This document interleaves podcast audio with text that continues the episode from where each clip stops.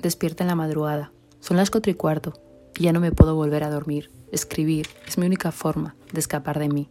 ¿Y ahora qué hago yo con mi vida? Me pregunto, mientras el silencio es el único testigo, conmigo y con mi vocecilla interior.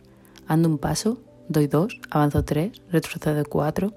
No lo sé, no sé qué hacer, no sé nada. Bueno, sí, algo sé. Que haga lo que haga, todo me volverá a doler. Me duele conocer a gente nueva, apostar todo y perderlo, tirar los dados y que salga rojo y yo querer negro. Hoy la ansiedad me visita, en esta madrugada. Hoy la emoción es tal que me impide hasta descansar. Mi vida poco a poco va sucediendo y yo no estoy preparada todavía para nada. Debería meterme en la cama imaginaria, taparme con la sábana y dejar que la vida pase y yo me quede ahí, debajo, sin que me duela ni una sonrisa perdida ni una mirada despistada. No sé qué hacer con mi vida, si dejo que todo fluya, la vida me dará una hostia, de esas gigantes con la mano abierta que me dejará temblando por un tiempo ilimitado. Y si tan solo vivo, sin pensar, la angustia y la ansiedad me pueden más. ¿Qué hago? Necesito una señal divina o terrenal, algo que me ayude a saber qué camino tengo que escoger para que la vida no me duela en cada paso que dé.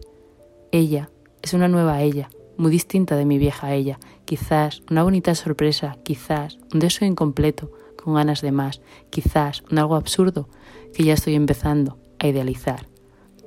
Poco a poco mi vida va sucediendo, va pasando, va avanzando lentamente, pero desde hace un tiempo con mi realidad latiendo en mi día a día y en mi interior como una triste despistadilla.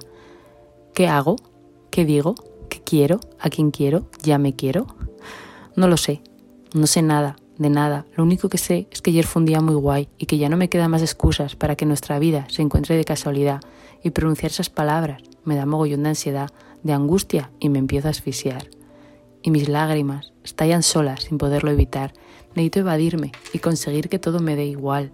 Cerrar los ojos y poder volverme a dormir, sin más, mientras tu imagen tímidamente se va poco a poco convirtiendo en un bonito y lejano recuerdo que aquel día dolió muchísimo y que hoy es tan solo un leve pinchacito en mi diminuto y congelado corazoncito.